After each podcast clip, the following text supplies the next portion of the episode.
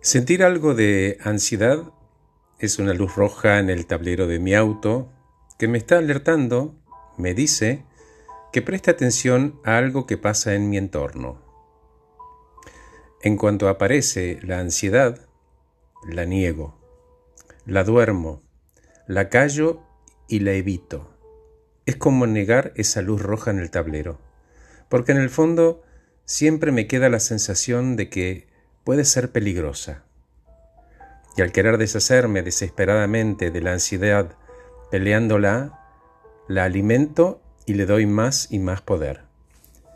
Cada vez me quejo de que estoy ansioso y cuando la resisto y rechazo estoy dándole entidad. Nos gana y nos ponemos dramáticos. E incluso decimos que voy a vivir con ansiedad toda la vida. Carl Jung dijo, lo que resistes, persiste. ¿Y qué pasa si acepto la ansiedad?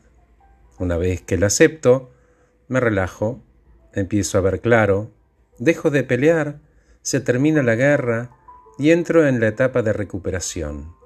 Porque para pelear hacen falta dos.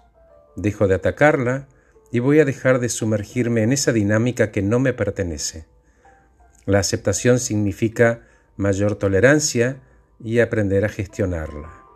Y por gestionar me refiero a cómo elijo responder, de qué manera elijo reaccionar frente a ese hecho que ocurrió. Gracias por escucharme. Soy Horacio Velotti.